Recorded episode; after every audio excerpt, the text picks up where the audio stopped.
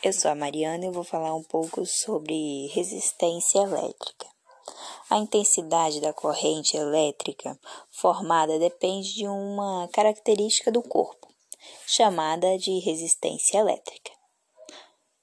Nos corpos cuja resistência elétrica é constante, independente de qual tensão seja aplicada sobre eles, são chamados de ohmicos. Esses corpos obedecem à primeira lei de Ohm, descrita pela fórmula U igual a R vezes I. U é, significa tensão elétrica, o R significa a resistência elétrica.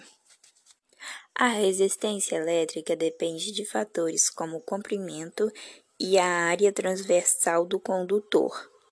E isso é explicado matematicamente pela segunda lei de Ohm, que é R é igual a PL sobre A.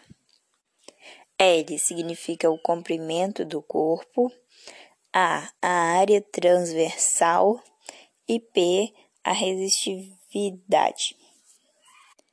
Agora eu vou falar um pouco sobre o efeito Joule que é quando uma corrente elétrica percorre um material isolado. Quando isso acontece, dizemos que ocorreu uma ruptura dielétrica.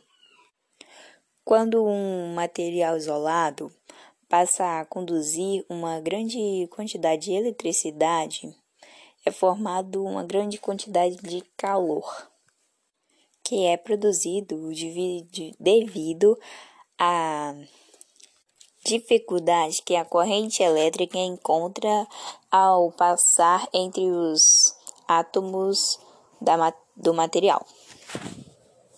E esse fenômeno de produção de calor é chamado, é conhecido como efeito Joule. E é geralmente explorado em aquecedores, em chuveiros elétricos e também em panelas elétricas.